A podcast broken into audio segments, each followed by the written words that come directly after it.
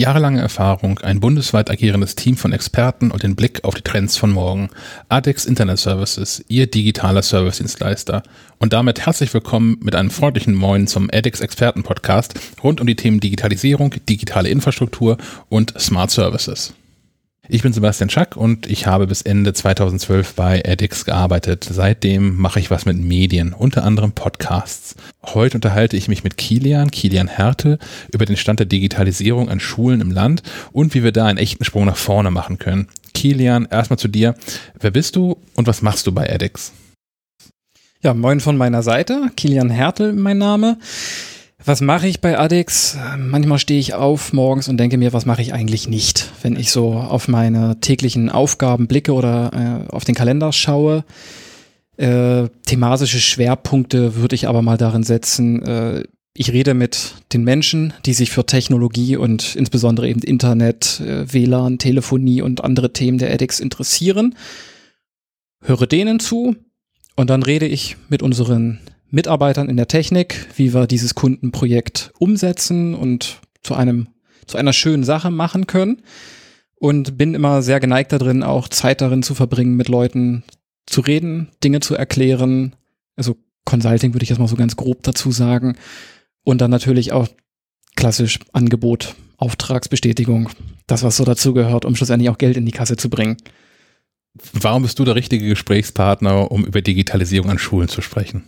Warum bin ich das? Ähm, es hat mal damit angefangen, dass ich ursprünglich mal Lehrer werden wollte. Dementsprechend bin ich äh, vor vielen Jahren mal nach Kiel gekommen, um hier an der CAU zu studieren und äh, wollte lange Zeit Lehramt an Gymnasien verfolgen. Das war so mein Ziel.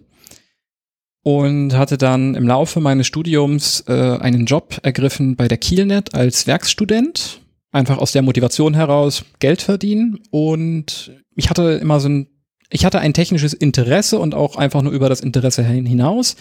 Ich wollte nicht nur, dass mein PC, Videospiele, der Fernseher, wie auch immer funktionieren, sondern ich wollte zumindest im Ansatz verstehen, warum sie es tun, um mir bei kleineren Problemen auch zumindest selbst behelfen zu können. Und äh, so fand ich dann meinen Weg in die Kielnet, wo ich plötzlich anderen erklärt habe, wie sie bei einer Störung erste Schritte ergreifen können und dann auch angefangen habe, eben von der Seite des Anbieters äh, die Entstörung einzuleiten, mich darum zu kümmern, äh, mit Erstmaßnahmen zu helfen und im Zweifel daraus Informationen aufzunehmen, die jemand aus dem, aus dem höheren Support-Level verarbeiten und diese Störung schnellstmöglich bearbeiten konnte. Und diese Arbeit hat mir viel Spaß gemacht. Und so fand ich meinen Weg in die Technik, bin im Herzen aber immer noch den Schulen geneigt und dadurch, dass ich auch Praktika an Schulen absolviert habe und äh, sowohl aus meiner alten Schulerfahrung oder auch äh, an der Berufsschule, wo ich zwischenzeitlich gelernt habe, ja auch auf gut Deutsch gesagt gesehen habe, wie der Hase läuft dort, habe ich mir so ein bisschen auf die Fahne geschrieben, diesen Zustand für die nächste Lehrergeneration oder nach Möglichkeit auch noch für diese besser zu machen. Und gerade bei der Edix, denke ich, haben wir sehr viel Werkzeug und viele motivierte Leute, um eben auch mit den Leuten und insbesondere den Lehrern, Schulträgern nicht nur darüber zu reden, was man Tolles machen könnte, sondern wirklich am lebenden Objekt Schule. Und da ist jede Schule einzigartig, da sind andere Menschen, da ist die Bausubstanz anders, da sind andere Schüler. Keine Schule gleich der anderen. Und daraus zu extrahieren mit Schulträger und Lehrern und also Schulleiter, wo genau liegt der Schwerpunkt, äh, was sind die Anforderungen, wie stellen die sich das Ganze vor? Und wie bringt man das jetzt auf eine technische Ebene, um allen Beteiligten auch bewusst zu machen, wie man das Ganze umsetzen und machen kann, finde ich einfach persönlich unheimlich spannend und bilde mir deswegen ein, es mit viel Leidenschaft und Elan zu machen. Und wenn dabei schlussendlich dann auch Aufträge entstehen und ich von äh, Kunden höre, dass sie glücklich und zufrieden sind mit der vorhandenen Leistung, die dann, die wir dann an dieser Schule realisieren, die von bis reichen kann, dann ist das auch ein schönes Gefühl und motiviert mich, diesen Pfad weiterzugehen. Ich schlage vor, dass wir uns dem ganzen Thema Digitalisierung an Schulen einmal chronologisch nähern. Ich habe mein Abitur 2005 an einer renommierteren Schule im Kieler Umland gemacht und bis dahin war nicht viel mit Digitalisierung. Es gab ein Handyverbot, zeitweise sogar auf dem Pausenhof, also in der Freizeit, und ein Computerlabor, wo im Wesentlichen der Informatikunterricht äh, abgehalten wurde. Und wo Schülerbespaßungen mit Erdkunde und Mathe-Spielen stattfand, wenn die Lehrer, so fühlte sich das für mich zumindest an, keine Lust auf echten Unterricht hatten. Wie war das bei dir? Da ist ja schon der erste Unterschied. Äh, jetzt denke ich, fängt Digitalisierung ja schon in den Grundschulen an. Du hast ja gerade auch direkt beim Gymnasium angefangen, weil da wahrscheinlich auch gar nicht noch die, die Verknüpfung ist. Grundschule, wenn ich mich erinnere, gab es nichts. Punkt. Und mittlerweile sind wir äh, sogar viele Kinder, so ab dem 8., 9., 10. Lebensjahr, haben dann allmählich ein Smartphone am Mann. Oder auch der Schulunterricht bietet ja mittlerweile viel mehr Möglichkeiten, auch schon in Grundschulen digitale Medien zum Einsatz zu bringen. Das heißt, da kann es heute anfangen. Da gab es bei mir nichts. Hm. Beim Gymnasium, äh, ich komme ja von etwas weiter weg, aus Brandenburg, Schwed an der Oder. Äh, und dort an dem Gymnasium gab es, also da decken sich unsere Erfahrungen. Es gab halt äh, die Computerräume, die habe ich in Erinnerung, dass halt die für den Informatikunterricht genutzt worden sind oder in den höheren Klassenstufen. Wir hatten so ein Projekt in der Oberstufe, äh, dass wir Filme produzieren sollten oder äh, digitale Bildbearbeitung mal angeschnitten wurde im Kunstunterricht. Dafür wurden die dann mal benutzt. Oder sie wurden von uns Oberstuflern dann in Freistunden genutzt, um dort Dota zu spielen auf den PCs als Pausenvertrieb. War das nicht verboten? Äh, ich glaube, es war eine Grauzone. Ich denke, äh, die Lehrer wussten, wir waren anständige Schüler und haben dort nie etwas beschädigt und haben den Raum so verlassen, wie wir ihn vorgefunden haben. Und ich denke, deswegen war das so ein stillschweigendes Abkommen, dass wir das einfach machen durften. Aber ansonsten äh, bin ich natürlich auch noch groß geworden, Overhead-Projektoren und äh, Kreidetafel. Mhm. Dann gab es irgendwann mal äh, so einen Versuch mit den ersten Whiteboards und Beamern. Man muss dazu sagen, wir hatten einige sehr motivierte Lehrer, die dann auch häufig Informatikunterricht gegeben haben, die dann auch die Versuchspersonen waren. Und weil mein Klassenlehrer einer von diesen war, hatten wir als einer der ersten so ein Whiteboard im Unterricht benutzt und haben die Vorzüge der Technik kennengelernt, wenn du da plötzlich ich sag jetzt mal zum Beispiel, wenn du dich mit irgendwelchen Dreiecken, Satz des Pythagoras und Co. beschäftigst und nicht erst noch irgendwie so grob mhm. lineal ansetzen, sondern das einfach per Klick oder per Funktionalität dieses Boards dort direkt fertig anzeichnest, dann sah das schon cool aus. Und ich denke, was cool ist, motiviert dann irgendwie auch anders. Ne? Und das waren so unsere ersten Schritte, aber viel mehr gab es auch nicht. Hm. Also Internet war immer noch, ja, wenig im Unterricht genutzt. Das war dann sowas, ihr könnt zu Hause mal recherchieren und schauen. Im Schulunterricht war das gänzlich undenkbar, weil Handyverbot und kein WLAN. Ähm, das heißt, wenn, dann hat man vielleicht mal eine Stunde im Computerkabinett äh, bekommen, wenn wirklich mal eine Rechercheaufgabe, zum Beispiel für den Politikunterricht, wenn es mal hieß, heute gucken wir mal, was passiert in der Welt oder belesen uns zu diesem und diesem aktuellen Thema. Und mehr gab es auch nicht. Also da gab es dann den harten Cut. Der Rest waren wieder die guten alten Folien, die auf den Overhead-Projektor geworfen und an die Wand projiziert worden sind. Inzwischen hat Politik gemerkt, dass das nicht so der richtige Weg in die Zukunft ist und hat 2009 ähm, den Digitalpakt Schule verabschiedet. Was ist denn das? So grob gesagt ist das eine Vereinbarung, äh, Bund und Länder Gelder bereitzustellen für Schulen, insbesondere für den Ausbau der digitalen Infrastruktur, aber auch für Endgeräte. Okay. Und darunter fallen dann äh, auch solche Themen wie eben die Anschaffung, Wartung und Installation dieser Geräte vor Ort. Weil wir haben es ja beide schon gerade gemerkt, in unseren Schulen gab es früher nichts. Wenn da jetzt etwas hin soll, dann müssen wir vorne anfangen und erstmal Kabel ziehen. Mhm. Weil wenn es da früher nichts gab, dann hat ja nicht mal eben einer irgendwie aus Langeweile da plötzlich Kupferkabel in der Wand versenkt oder Glasfaser. Das heißt, äh, es ist ein wirklich schöner umfassender Topf, der viele Themen abdeckt und versucht einen Rundumschlag zu machen, um eben den Ausbau digitaler Infrastrukturen zu ermöglichen und zu ertüchtigen. Das sieht dann effektiv so aus, äh, also du kannst öffentlich einsehen, äh, welcher Schulträger äh, Gelder bekommt. Und diese Schulträger kommen an diese Gelder, indem sie sich überlegen, was habe ich an meinen Schulen?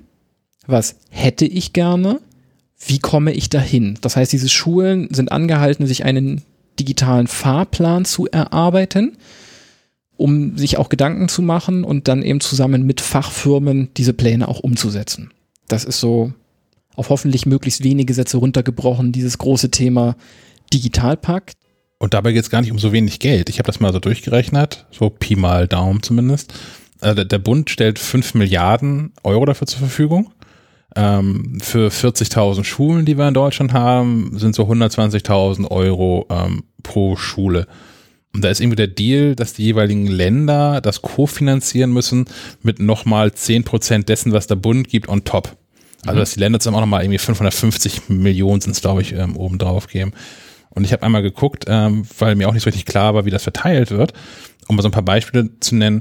Ähm, für die Schulen in Kiel bleiben dann sowas wie 12 Millionen, Kreis Pinneberg 15 Millionen, Lübeck 13 Millionen und das geht so runter bis, ich glaube, 6 Millionen ist das kleinste, der kleinste Schulkreis in Schleswig-Holstein, was die so an Geld bekommen. Ähm, damit kann man eine ganze Menge machen, mhm. denke ich zumindest. Du hast schon gesagt, es geht vor allem um Infrastruktur, aber auch um, um Endgeräte. Das heißt, dass da ist so, so, so ein Whiteboard möglich oder ist das eher so Richtung, äh, jedes Kind kriegt ein Tablet in die Hand gedrückt und muss dann zusehen, dass es glücklich wird? Sowohl als auch. Wobei bei dem Beispiel Tablet, das ist ja dann ein tatsächliches Endgerät. Ja.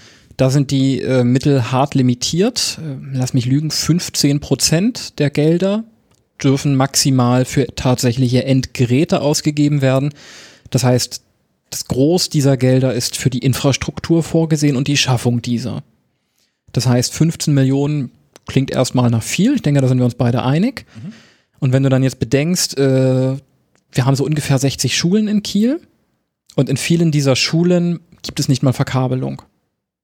Das heißt, dann müssen wir da auch überhaupt erstmal anfangen, wirkliche Arbeitstage zu versenken für ähm, das Verlegen dieser Kabel dann hast du jetzt Kabel in der Wand. Nächster Schritt, ich will vielleicht eine neue Internet- und Switching-Infrastruktur. Das heißt, ich lasse mir vielleicht noch Glasfaser ans Gebäude liefern, das kostet Geld. Ich muss Switche installieren, das kostet Geld. Ich will vielleicht Access Points und so weiter und so fort. Also da gibt es schöne Fachfirmen, die das von A bis Z machen können. Es ist auch tatsächlich leider immer wieder ein Thema, Asbest in Schulen. Und sobald wir da über asbestbelastete Wände oder Decken reden, dann braucht man schon definitiv eine Fachfirma, weil Asbest darf nicht mal eben durchbohrt werden und wenn doch, dann nur von Spezialfirmen, die A über das nötige Equipment, B über das nötige Know-how verfügen. Das heißt, du bist dann auch ganz schnell dabei, wirklich mit Fachleuten diese Themen zu planen und Fachleute lassen sich das natürlich dann auch vergüten. Das heißt, äh, diese Mittel können auch schnell aufgebraucht sein. Ja, zumal die natürlich auch gerade dann jetzt auch Chancen wird dann wahrscheinlich. Also die werden ja gerade an, an nicht an Auftragsarmut leiden. Ich denke auch. Ähm, zum einen natürlich, diese Gelder sind öffentlich einsehbar. Das ist ein zweischneidiges Schwert. Also ich sage mal, welche Leistungen kannst du denn erbringen? Du hast diese Summe an Geld, aber auch nicht jedem ist sofort bewusst, okay, jetzt habe ich 15 Millionen. Das heißt, ich kaufe mir jetzt für 5 Millionen neue Verkabelung in den Wänden, dann nehme ich 5 Millionen für neue Switche und Access Points, dann bleiben 2,5 Millionen für Wartung und Betreuung und die restlichen packe ich irgendwie in Endgeräte. Das geht ja nicht so einfach. Weil jede Schule für sich selbst zuständig ist und es nicht eine und nicht, und nicht Kiel entscheiden kann, wir beauftragen jetzt Firma XY für Kabel in allen Schulen oder so. Das hängt von vielen Faktoren ab. Also du hast eine Stadt Kiel, die tatsächlich als Schulträger auch eigenes Personal für die Technik in Schulen haben. Aber wenn du jetzt an Schleswig-Holstein als Flächenland denkst, dann hast du in vielen kleineren Gemeinden oder Ämtern häufig eine Person in Personalunion für IT der Verwaltung, IT der externen Stellen und dann auch IT der Schulen. Das heißt, das sind Menschen, denen ist mit hoher Wahrscheinlichkeit nicht langweilig. Und plötzlich dann noch einmal ihre Schulen auf links zu krempeln und offen zu legen, was habe ich? Ein Konzept zu entwickeln, wo möchte ich hin? Und das dann noch abzugleichen, was brauche ich also und was kann ich vielleicht behalten, erfordert viel Arbeit und viel Zeit. Und wenn du als einzige Person da bist, du willst auch mal Urlaub machen, du bist vielleicht auch mal krank und dann werden solche Themen aufgeschoben. Und da ist Unterstützung notwendig. Jetzt ähm, habe ich gelesen, dass der Digitalpakt Schule ähm, bisher zumindest, sagen wir, keine, keine Erfolgsstory ist. Also was ich immer wieder lese, ist, dass nur ein Bruchteil der Gelder bisher abgerufen worden ist oder äh, beantragt worden ist. Und ähm, das, obwohl uns doch jetzt gerade so diese Corona-bedingte Zwangsdigitalisierung äh, gezeigt hat, dass es um die Zukunftsfähigkeit vieler Schulen noch nicht so richtig rosig bestellt ist. Dabei, also die sollten sich jetzt eigentlich irrsinnig freuen und mit beiden Händen zugreifen und nehmen, was sie kriegen können. Warum, woran scheitert das gerade noch? Ja, ich denke, Corona führt uns gerade exakt vor, warum man eigentlich digitalisieren sollte. Ähm, es geht ja nicht nur über den Unterricht in den Schulen, sondern Corona zwingt uns gerade dazu, Unterricht außerhalb der Schulen zu realisieren. Und mein Dank gilt da gerade auch allen Lehrern, die sich da mit eigenem Know-how und eigener Zeit auseinandergesetzt haben und Mittel und Wege gefunden haben, ihre Klassen trotzdem zu erreichen und diesen Lehrstoff zu vermitteln, weil überlegen wir mal kurz, was wäre sonst passiert. Mhm. Ein halbes Jahr Unterricht fehlt jetzt oder würde jetzt schon de facto fehlen. Wann will man dieses halbe Jahr nachholen? Wir gehen ja trotzdem davon aus, G9, G8, je nachdem wie gerade der Stand in den einzelnen Ländern ist, dass nach x Jahren Schule dieser Schüler fertig ist. Und auch der Schüler geht davon aus und pocht darauf. Und plötzlich zu sagen, du, tut mir leid, aber du weißt, da war halt mal 2020 irgendwie so ein großes Thema und du musst jetzt leider noch mal ein Jahr hinten ranschieben. Das ist auch ein Jahr Lebensplanung, was dann da irgendwo flöten geht. Und da jetzt anzusetzen und zu schauen, was kann man jetzt machen und warum muss man es machen? Es ist gerade der ideale Spiegel, es vorzuhalten und darüber nachzudenken, wie bringe ich, wie kann ich den Unterricht in den Schulen digitalisieren, aber auch außerhalb. Und der Digitalpakt stellt da gerade die Mittel und Wege. Jetzt gilt es nur noch darum, mit den Personen darüber zu reden, offene Fragen zu klären und Hilfe anzubieten, wo Hilfe notwendig ist. Weil das Beispiel, das ich gerade schon genommen habe mit der einen Person, die alle Themen bearbeiten muss. Ich denke, da ist Unterstützung insofern notwendig, um da auch einfach die Zeit zu ersparen oder auch, ich bin in der IT-Branche tätig, aber frag mich bitte nicht, wie genau eine VM funktioniert. Da habe ich so grob eine Idee drüber, aber wenn wir bei jetzt über WLAN reden, da bin ich im Thema. Und ich hoffe zumindest, da bin ich nicht alleine. Ich denke, jeder ITler hat mehr oder minder sein Thema, in dem er viel oder alles weiß dann hat er ein paar Themen, wo er viel weiß und einige Themen kannst du gar nicht wissen, weil ansonsten bist du nur noch dabei, äh, Tech-Blogs zu lesen und dich mit neuen Inhalten zu beschäftigen. Das heißt, ich sage jetzt mal so salopp, die du schleifen lässt und wo vielleicht ein Fachmann, für den das täglich Brot ist, dir da auch viel eher vorhalten kann, was sind denn jetzt eigentlich, was ist denn State of the Art, was kann man da machen und was ist für dich sinnvoll, weil du hast ja vielleicht wenigstens Vorstellungen, was du gerne hättest. Ja, genau, zumindest was, was die Funktion hinterher sein soll zum Beispiel. Wenn ich schon nicht weiß, wie der Weg dahin aussieht, äh, dass ich weiß, was der Stand jetzt, wo möchte ich gerne hin und ich brauche jemanden, der dazwischen ist, der Ahnung hat, wie ich dahin komme. Genau. Und auch schon der Stand jetzt ist ja ein Thema, wenn ich mal drüber nachdenke, du hast eine Schule und der Digitalpakt verlangt ja haargenau, dass du, ich sage mal, bestimmte Sachen aufzeigen musst. Also mal einfache Beispiele genannt. Wo und welche Räume haben welche Art Netzwerkdose? Cat 5 oder Cat 6 oder wie auch immer äh, wie viele Steckdosen gibt es, wie sind die aktuellen Switcher aufgestellt, wie sind die aktuellen PCs aufgestellt. Du musst ja auf gut Deutsch gesagt einmal die Hose runterlassen und zeigen, was du hast. Das erfordert auch erstmal Zeit. Das wirklich mit Seriennummern, Gerätebezeichnung, Stand und allem durchmessen, da bist du in einer Schule mal fix ein bis zwei Tage unterwegs. Und das ist Zeit. Und wenn du dann nebenbei noch Anrufe beantworten musst oder E-Mails, weil deine Kollegen gerade vielleicht nicht drucken können oder das WLAN im Rathaus nicht hinhaut, dann hast du verdammt viele Themen auf dem Tisch und kannst dich leider schwer zweiteilen. Ähm, jetzt, jetzt hast du gerade schon diverse Fachbegriffe zwischendurch genannt. Vielleicht träumen wir da nochmal auf für Hörer, die äh, zu den Menschen hören, die auf anderen Gebieten technisch bewandert sind, aber nicht im Netzwerkbereich. also wir haben jetzt schon gesprochen über, gut, WLAN dürfte klar sein inzwischen, das, das Funknetzwerk dürfte sich irgendwie durchgesetzt haben äh, im Sprachgebrauch. Was, was hat es denn mit CAT 567 auf sich? Das sind äh, Netzwerkkabelstandards. Also gängig ist CAT 5e, das ist, denke ich, auch immer noch so das häufigste Kabel, das man in der Wand findet. Das heißt, prinzipiell diese Standards bezeichnen unterschiedliche Herstellungsarten, schimpfe ich das jetzt mal, von Kabeln, die damit aber auch angeben, zu welchen Kapazitäten dieses Kabel fähig ist. Also zum Beispiel ein Cat5e-Kabel kann bis zu einem Gigabit transportieren, während du bei Cat7-Kabeln, das ist das modernste, sage ich jetzt mal einfach, äh, durchaus 10 Gigabit plötzlich über ein Kupferkabel transportieren kannst. Das heißt, prinzipiell dieser Standard sagt mir, was habe ich in der Wand und welche Datenraten transportiere ich darüber. Das ist ja durchaus schon interessant, wenn wir jetzt mal überlegen, wir reden jetzt über Gigabit und 10 Gigabit. Das klingt nach viel. Mhm.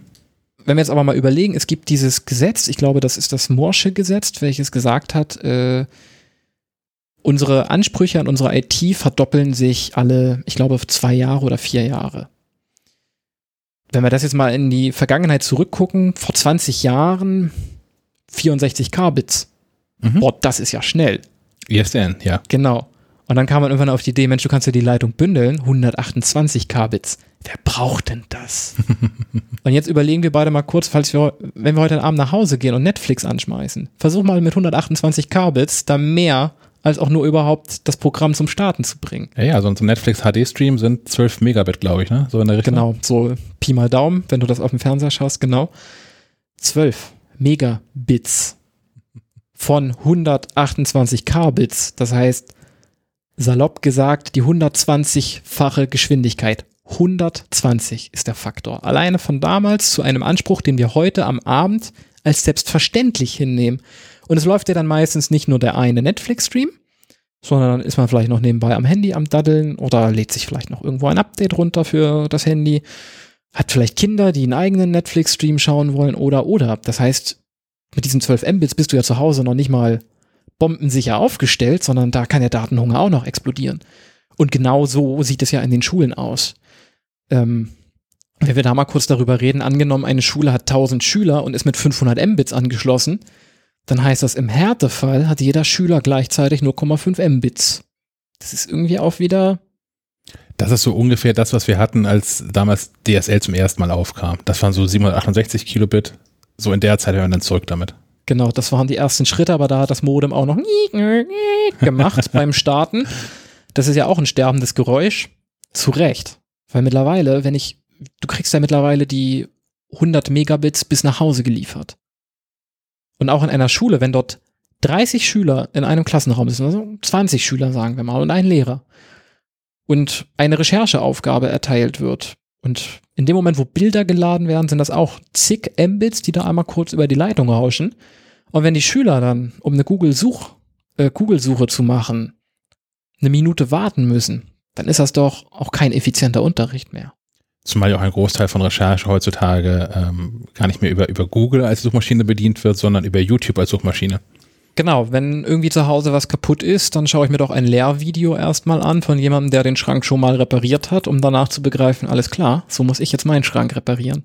Ja. Und das läuft ja auch in der Schule so. Es gibt ja mittlerweile Lehrvideos für Mathematik, für Fremdsprachen und, und, und. Und die haben auch alle ihre Daseinsberechtigung. Da stehen ja durchaus auch gute, motivierte Menschen und erklären, die Sachen in einem Format, wie es für die Schüler vielleicht zugänglicher ist als Frontalunterricht. Und das Schöne an einem Video ist ja, habe ich das nicht verstanden, spule ich kurz zurück. Im Unterricht zu sagen, können Sie das nochmal wiederholen und nochmal und nochmal, das hält dann irgendwie die anderen 19 Schüler irgendwann auf in der Klasse. Und gerade bei so einem Video kann ich das in meinem Tempo konsumieren und kann ja da einfach ein Format für mich finden, womit ich umgehen kann damit wären wir, glaube ich, an dem Punkt äh, und der Frage, mh, was, was edX da eigentlich leisten kann. Ich, ich weiß, dass ihr schon Projekte mit Schulen durchgeführt habt. Worum ging es da vor allem? Worum geht es da vor allem? Meistens fangen wir wirklich bei A an von, was gibt es in der Schule, bis hin zu, und jetzt haben wir eine fertige Lösung, sind uns in allen Aspekten einig, dass einmal dieser Zielzustand dort realisiert werden wird. Das heißt, was können wir liefern? Wir können Internetanbindungen per Glasfaser, per herkömmlicher DSL-Technik, per Richtfunk. Schritt eins. So kriege ich also Internet in die Schule. Dann möchte das Internet natürlich auch verteilt werden. Das heißt, egal ob die Verlegung von Kabeln, die wir übernehmen können oder auch mit Partnerfirmen dann umsetzen, bis über die Switching-Infrastruktur bis hin zum Access Point, der dann das WLAN im Klassenraum macht, um auch Drahtlosgeräte, weil Kabelgeräte werden auch immer weniger. Das Smartphone in der Hosentasche, das ich definitiv im Unterricht dabei habe, da stecke ich doch kein Kabel rein, da möchte ich per WLAN verbunden sein. Die Tablets oder Laptops, die mittlerweile verteilt werden, kabellos. Ja. Das heißt, äh, von bis können wir liefern und insbesondere halt auch diese Beratungsleistungen dazwischen, um zu schauen, was macht eigentlich wo Sinn. Da gibt es auch Vorstellungen von bis, von äh, zu klein gedacht bis hin zu zu groß gedacht, wo ich auch keinen Vorwurf mache. Jeder ist natürlich erstmal frei, sich Gedanken zu machen, dann können wir schauen, was ist technisch, aber natürlich auch wirtschaftlich sinnvoll. Denn die Digitalpaktgelder sind natürlich auch irgendwann mal aufgebraucht. Das ist ja auch kein Fass ohne Boden. Und gerade wenn ich dann 60 Schulen beispielsweise habe oder auch schon 10 Schulen und meine Gelder habe, dann möchte ich die natürlich auch möglichst effizient auf alle verteilen, dass dann nach Möglichkeit alle auf dem gleichen Stand sind. Einmal fürs Glossar, wir haben gerade zwei neue Begriffe gelernt. Mhm. Switching-Infrastruktur und Access Points. Genau. Switching-Infrastruktur ist quasi die Kabelverzweigung. Genau, also ein Switch, das ist ein schönes Lehnwort aus dem Englischen. Ich glaube, mir würde da jetzt auch kein super adäquates deutsches Wort für einfallen, aber vielleicht ist es einfacher zu erklären, was macht ein Switch. Ein Switch wird mit einem Kabel angesteuert und verteilt auf viele neue, sage ich jetzt mal so salopp. Das heißt, ähm, ich kann zum Beispiel von einem Router mit einem Kabel in diesen Switch gehen und kann dann vom Switch aus beispielsweise 47 weitere Geräte anschließen, um die dann ebenfalls mit dem Signal vom Router, also effektiv dem Internet, zu versorgen und kann so ein lokales Netzwerk aufbauen und mehrere Geräte miteinander kommunizieren lassen. Und gleichzeitig hat der Switch natürlich noch andere Funktionen, dass beispielsweise VLANs, also sprich virtuelle LANs, dass ich Netze voneinander trennen kann, um eben gerade auch in einer Schule realisieren zu können. Also es gibt hier einmal diese Schülerinfrastruktur, in der sich der Schüler frei bewegen kann. Und dann gibt es vielleicht einmal die erweiterte Lehrerinfrastruktur, wo ich zum Beispiel sage, Mensch, der Lehrer muss vielleicht mal den Drucker im Flur auch ansteuern können, der sich dann in diesem gleichen Pool befindet. Aber zum Beispiel möchte ich nicht, dass meine Schüler jetzt jederzeit aus dem Unterricht heraus den Drucker zum Laufen bringen, sondern na, sage halt, das ist eine Aufgabe, die ist den Lehrern vorbehalten. Oder kann damit auch andere Ressourcen natürlich bestimmten Personen zugänglich machen und anderen wiederum ganz einfach sperren. Eines der Geräte, die ich anschließt, könnte ein Access Point sein, was letztlich dann der, der, der Übergang ins, ins Funknetzwerk ist. Genau, der Access Point äh, ist dann natürlich die Einheit, die dann das WLAN-Netz aufspannt.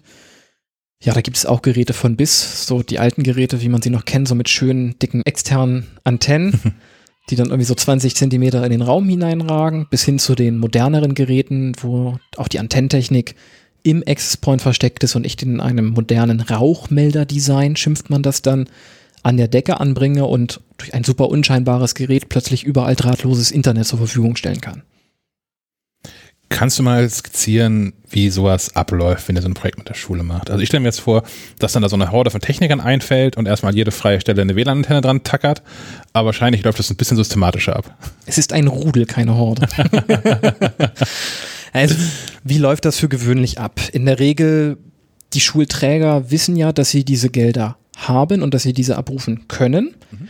und haben vielleicht auch schon mit den Schulleitern, weil die Schulleiter natürlich auch schon Bedarf angemeldet haben. Es ist ja mittlerweile so, die Schulen kämpfen ja auch um die Schüler mit Komfortfunktion. Und wenn eine Schule sagen kann, Mensch, bei mir gibt es ein WLAN A für den Unterricht und B für dich in der Pausenzeit, dann wirkt das ja irgendwie attraktiver als eine Schule, die das nicht hat.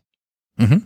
So, das heißt, äh, auch der Schulleiter hat natürlich seine Ideen, was möchte ich meinen Schülern und wie möchte ich meinen Unterricht gestalten in dieser Schule und hat sich vielleicht mal Ideen gemacht und ist auf die Idee gekommen, ich brauche oder ich hätte gerne ein WLAN, hat das mit dem Schulträger kommuniziert und der Schulträger macht sich jetzt Gedanken, ja, wie denn eigentlich? Und entweder gibt es in diesem Schulträger tatsächlich Leute, die abgestellt sind, die Schulen IT-technisch zu betreuen die dann beispielsweise diese Erstaufnahme übernehmen können oder zumindest schon einmal die Gedanken in Formen gießen können, um zu überlegen, Mensch, also hier brauche ich das neu, beispielsweise neue Switche und hier brauche ich Access Points, so ungefähr da und da. Das heißt, äh, da gibt es Anfragen mit, ich habe bereits erste Gedanken und Ideen, bis hin zu, ich weiß gar nicht, wo soll ich anfangen, wo soll ich aufhören, Hilfe. Hm. Und je nachdem, wie diese Gespräche dann sind, biete ich immer jedem an, einmal drüber reden, ist definitiv kostenfrei. Weil was bringt es sonst, wenn ich bereits für dieses erste Gespräch ein Preisschild dranhänge und wir dann schauen oder uns vergraulen, weil dann ist auch ganz schnell der Ruf da, IT-Technik ist immer teuer. Und wenn das mit einem Preisschild anfängt, dann ist dieses Klischee natürlich auch gleich wieder verhärtet. Und deswegen fahre ich in der Regel einmal zu diesen Schulen hin oder wir telefonieren ausgiebig, um einmal gemeinsam zu schauen, wohin könnte unsere gemeinsame Fahrt in den nächsten Wochen und Monaten eventuell gehen. Das heißt, in der Regel beginnt es nicht mit der Horde, sondern mit der mit einigen wenigen Personen, die sich einmal grob skizzieren, wo kann man überhaupt zueinander finden. Mhm. Ähm, kannst du grob abschätzen, wie, wie lange so ein Projekt in der Regel dauert? Also wenn ich als Schulleiter oder Schulträger ähm, diese Sendung höre und mir denke, ach, so einfach ist das alles, will ich jetzt auch haben, dann fängt das damit an, dass ich dich anrufe oder dir eine Mail schreibe und ab dahin dauert das zwei Wochen, zwei Monate, ein halbes Jahr, bis so eine Schule fertig ausgestattet ist? Das hängt von dem Projekt ab. Mhm. Also ich kann dir da gerade Geschichten erzählen. Da war der Lauf, ich war vor zwei Wochen da und wir haben uns relativ schnell darauf geeinigt, was man und wie man es machen und umsetzen kann. Da war das Thema Verkabelung im Raum. Da hat sich der Schulträger in meinen zwei Wochen Urlaub drum gekümmert. Als ich wiederkam, hieß es, so, die Kabel liegen, wie schnell können sie kommen? Alles klar, wir sind nächste Woche da. Und dann entsteht jetzt diese Woche gerade die Leistung, die vor drei Wochen erdacht wurde. Da gibt es aber natürlich dann auch andere Beispiele, wo wir einen viel größeren Projektumfang und insbesondere viel mehr Verkabelung benötigen und insbesondere in Deutschland natürlich auch das Ausschreibungs- und Vergaberecht berücksichtigen müssen, was dann den Prozess äh, auch natürlich entschleunigen kann, weil da bestimmte Formalien eingehalten werden müssen. Und dann kann sich so ein Projekt leider auch mal ein Jahr ziehen. Also da gibt es auch von bis Erfahrungen ähm, stößt man bei solchen Projekten eigentlich immer noch auf Widerstand. Als ich noch in der Schule war, war WLAN ein wahnsinniges, wahnsinnig heißes Thema, weil alle verstrahlt werden. Und man hat dieselbe Diskussion heute noch, wenn es um den Aufbau von LTE oder vielleicht ja hoffentlich demnächst 5G-Masten geht. Ist, ist das durch? Wissen jetzt alle, dass das Quatsch ist? Oder ist es immer noch ein Kampf, den man führen muss an Schulen? Ich möchte da niemandem seine freien Gedanken verbieten. Denn es gibt immer noch die Leute, die der Ansicht sind äh, oder die meinen, dass Funk gefährlich ist äh, und die ja auch durchaus gesundheitsgefährdende äh, Aspekte sehen. Und die können ihre Meinung ja auch begründen. Das ist nicht von der Hand zu weisen. Auf der anderen Seite sage ich, jedes Funkgerät, das überhaupt auf dem deutschen Markt vertrieben werden darf, unterliegt so strengen Auflagen, mein Access Point, den ich hier in Deutschland habe, wenn ich damit jetzt in die Staaten gehe, dann hängt der Staaten Access Point den um Längen ab. Die dürfen mit einer viel höheren Sendeleistung senden. Wir sind in Deutschland schon auf dem Stand, dass wir eben diese Aspekte auch im Hinterkopf haben, uns Gedanken darüber machen und diese ganzen Funkleistungen in ein Spektrum bewegen, wo es nicht als gesundheitsgefährdend gilt. Darüber hinaus, äh, insbesondere beim Thema WLAN, nehme ich auch mal gerne das Beispiel des Babyphones. Das Babyphone, das stellt man einen Meter, vielleicht zwei Meter neben den Säugling. Und das Babyphone muss mit einer viel höheren Sendeleistung senden, weil bei WLAN, wenn ich durch ein paar Räume nicht durchkomme, alles klar, stelle ich einen neuen Access Point auf. Ist beim Babyphone irgendwie schwierig. Da möchte ich doch, wenn mein Kind im Erdgeschoss ist oder im Obergeschoss und ich jeweils anderen Ende des Hauses bin, möchte ich doch dennoch mitbekommen, was da passiert. Und auch diese Geräte sind abgenommen, geprüft, gecheckt. Das heißt, wir bewegen uns prinzipiell immer in einem Bereich, der von führenden Experten als nicht gesundheitsgefährdend eingeschätzt und auch regelmäßig geprüft wird. Und auch jedes Gerät, das hier überhaupt vertrieben werden darf, wird auf diese Aspekte hin untersucht. Dennoch haben Leute natürlich äh, Einwände und da muss man einmal offen drüber reden. Und dann kann ich meine Fakten offenlegen und dann können sie ihre Fakten offenlegen und dann kann man schauen, findet man zueinander oder nicht. Ich denke aber, es ist weniger geworden. Ich denke, die Akzeptanz von Funk äh, ist auch höher geworden, weil wir auch immer mehr den Vorteil erkannt haben. Alleine, wenn man sich den Markt anschaut, es gibt mittlerweile mehr Laptops und Tablets als PCs und das hat nun mal den einfachen Grund. Für das eine muss ich immer ein Kabel verlegen, wenn ich Internet möchte. Das andere kann ich überall hin mitnehmen und kann mich drahtlos verbinden. Das heißt, auch dieser Faktor Mobilität, den wir auch schätzen, der ist natürlich mit diesen Geräten viel einfacher erreichbar und dann bin ich sofort wieder bei einem WLAN. Ich kann mir zwar mein 20 Meter Patchkabel irgendwo kaufen und bei mir führen und die nächste Dose suchen, aber das ist doch unheimlich unhandlich, oder? Auf jeden Fall unpraktisch, ja. ähm, jetzt haben wir gelernt, dass ähm, so der, der, der, der Stau, den wir aktuell haben mit dem Digitalisierungsthema, gar nicht so wirklich an dem Willen der Schulen liegt und auch nicht an der Komplexität der Technik. Also bleibt als eins ein Faktor ähm, die Bürokratie dahinter. Also wo das ja alles durch mehrere Ebenen durchdiskutiert werden muss und dass aber auch die, die Anforderungen recht hoch sind, um da jetzt Geld abzugreifen aus diesem Digitalpakt. Ähm, ich habe gelesen von, von Schulen, die dann als Aktenordner einreichen müssen mit Verwendungskonzepten, damit sie an Geld kommen. Und das soll sich doch gerade irgendwie alles vereinfachen, habe ich jetzt von, von unserer Bildungsministerin hier, Karin Prien, ähm, gehört. Aber so die bürokratischen Hürden bleiben natürlich. Ist das was, wo ihr auch helfen könnt? Wir können zumindest äh, helfen bei den Schritten, diese Konzepte zu erstellen. Also sprich, ein Schulträger oder eine Schule hat vielleicht die Vorstellung, wo möchte ich gerne hin, aber wie setze ich das in Kontext zu dem, was ich habe und was brauche ich überhaupt, um dahin zu kommen? Da können wir helfen. Und insbesondere sind diese Punkte ja auch ein wichtiger Schritt dieser Mappe. Um eben die Gelder genau äh, beziehen zu können, muss man eben auch offenlegen, was ist denn mein Verwendungszweck und was denke ich denn grob? Zu dem Zeitpunkt müssen ja noch keine konkreten Angebote eingereicht werden, aber so Richtwerte. Nach dem Motto, was meine ich, wie viel Geld muss ich denn für was ausgeben, um zu einer Lösung zu kommen? Um eben natürlich im Hintergrund auch nachvollziehen zu können, ob diese Gelder wirklich zweckgebunden verwendet werden und auch, ja salopp gesagt, sinnvoll ausgegeben werden. Ich kann jetzt mein Geld komplett in Whiteboards oder äh, in iPads finanzieren, wobei wir da ja vorhin schon gesagt haben, dass da zum Beispiel die definitive Hürde besteht, dass maximal äh, 15 Prozent abgerufen werden können. Aber wenn wir das Pferd mal von hinten aufzäumen, es bringt ja zum Beispiel auch nichts, wenn ich jetzt meine, mein Geld komplett in neue Laptops investiere und mein WLAN ist aber noch auf einem Stand, dass wenn mehr als fünf Laptops gleichzeitig in das WLAN wollen, dann bricht der ganze Laden auseinander. Mhm. Und genau dahingehend äh, sollen die Schulen auch angehalten werden, sich Gedanken zu machen oder auch mit Fachfirmen in den Dialog zu gehen, um da gemeinsame Konzepte auch zu erarbeiten oder selbstständig die Konzepte zu erarbeiten. Und da können wir eben unterstützen. Weil gerade Corona äh, und der Aufruf, äh, finanzschwächere Schüler auch zu unterstützen mit Endgeräten, völlig richtiger Ansatz. Aber den jetzt zu weit zu verfolgen und zu sagen, ich schaffe jetzt massig Endgeräte an, wenn diese Endgeräte in meine Schule kommen und ich die gar nicht benutzen kann, außer fürs lokale Arbeiten auf dem Gerät, dann habe ich irgendwie auch schon mir eine neue Hürde gebaut, die es zu beseitigen gilt. Zumal gerade die Endgeräte ja vermutlich auch nach relativ kurzer Zeit schon wieder durchgetauscht werden müssen. Also entweder weil sie überholt sind oder weil sie halt in Kinderhänden waren. Das wird das Thema sein. Ich habe mich da auch einmal mit einem Lehrer unterhalten und mit dem auch drüber geredet. Die Fragen sind ja dann auch, wer wartet diese Geräte. Die wollen natürlich auch mit neuer Software befüttert werden oder gerade wenn die Geräte vom Schüler benutzt werden. Ich will keinem was Böses unterstellen, aber irgendwer klickt mal einen Link an und plötzlich ist der Virus auf dem Rechner. Das heißt, dieses Gerät muss irgendwie bereinigt werden, vielleicht müssen noch andere Geräte bereinigt werden. Das muss auch jemand mit Ahnung und Zeit erledigen. Hm. Dann, genau, wir reden über Schüler.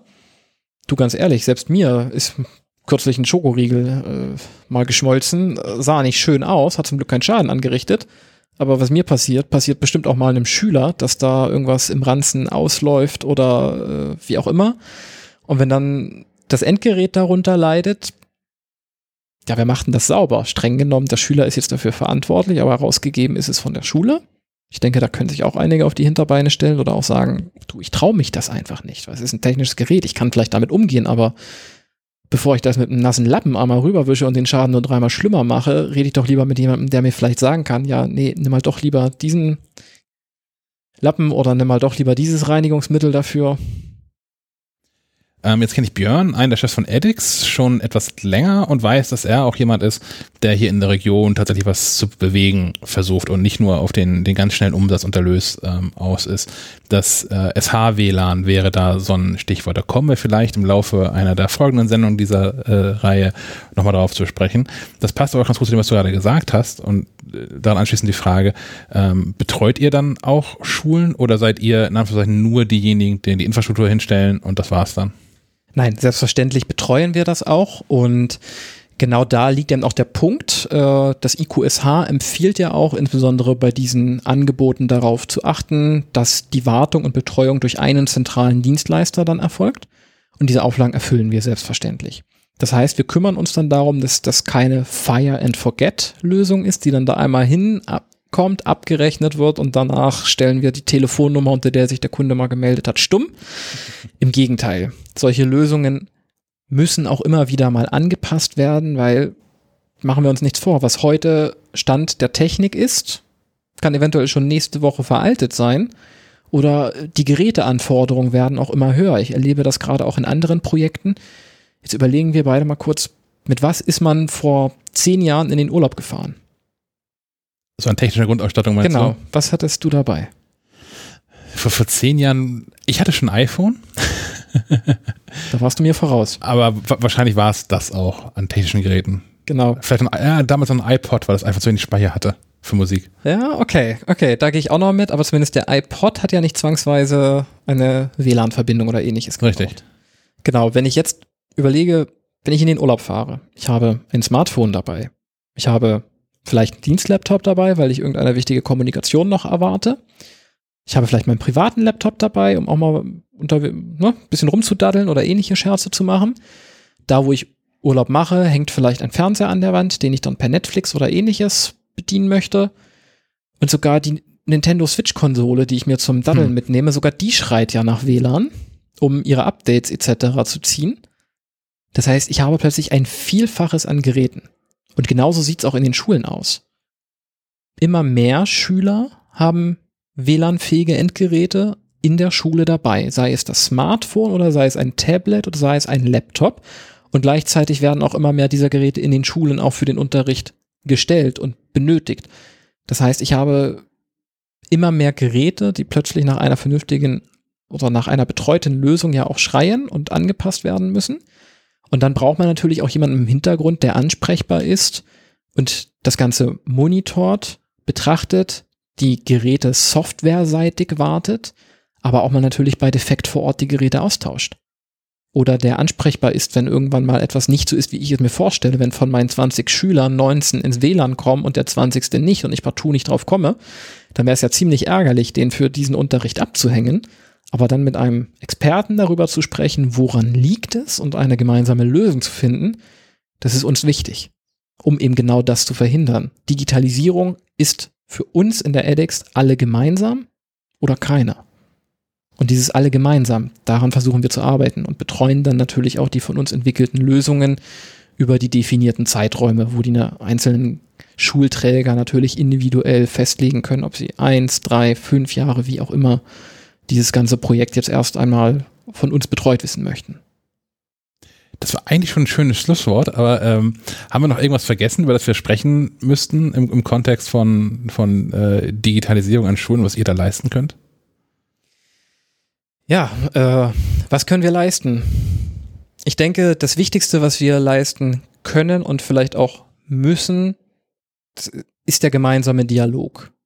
Ich denke, darüber zu reden und Menschen mit Ideen und Menschen mit Know-how zusammenzuführen, um daraus ein schönes Produkt und ein etwas zu bauen, wo wir den Unterricht der nächsten Jahre drüber gestalten können.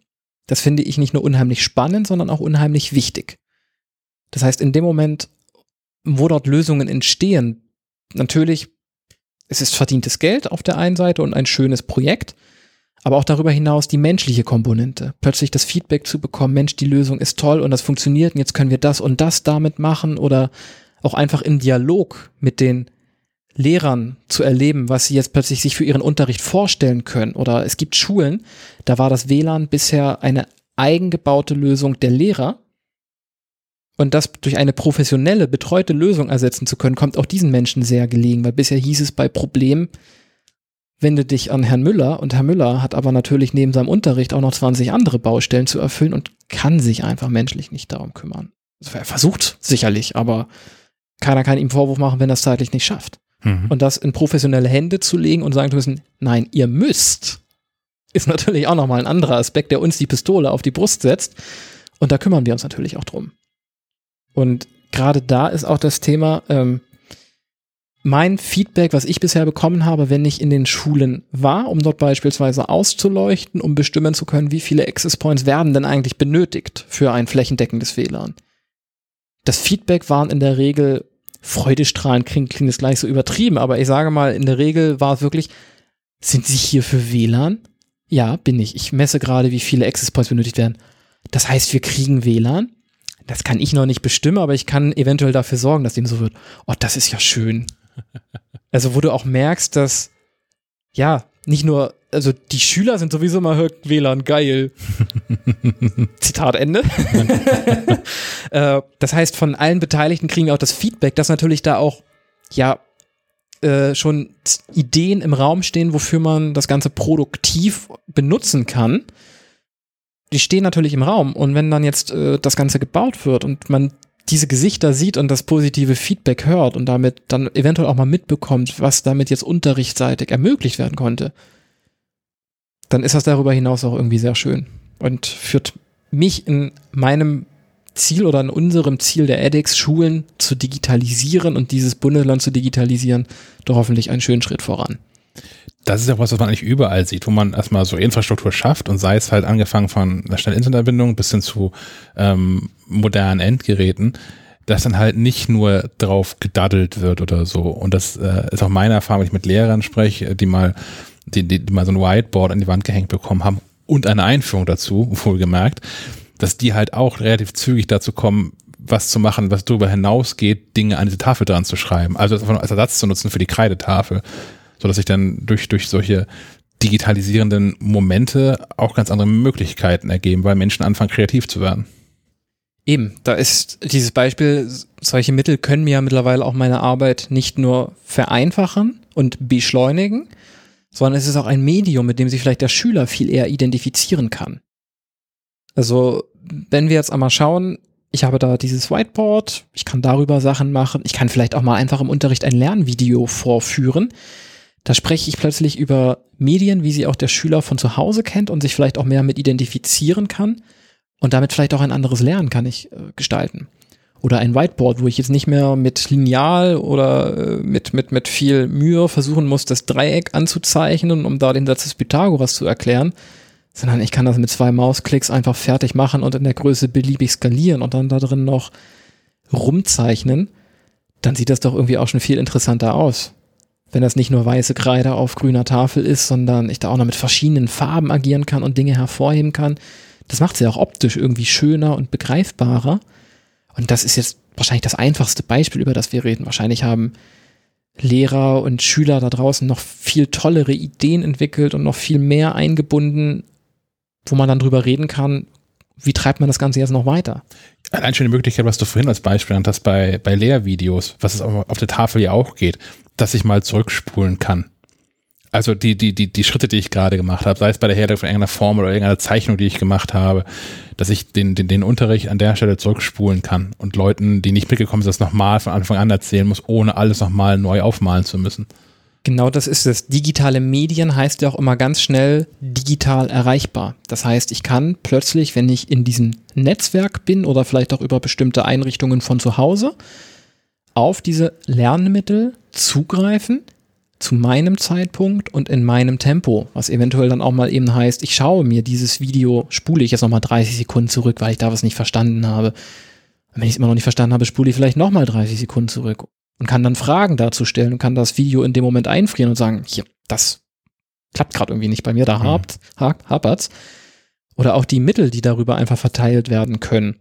Dass ich einfach sage, äh, ich gebe jetzt äh, gerade in Corona-Zeiten die Hausaufgaben raus über eine Lernplattform digital, wo sie jeder Schüler, wo jeder Schüler drauf zugreifen kann, es ausfüllen kann und direkt zurückgibt. Am besten sogar so digital, dass wir plötzlich auch wieder bei dem Punkt papierloses Büro angekommen sind und die Bäume da draußen ein bisschen in Ruhe lassen. Sehr schön.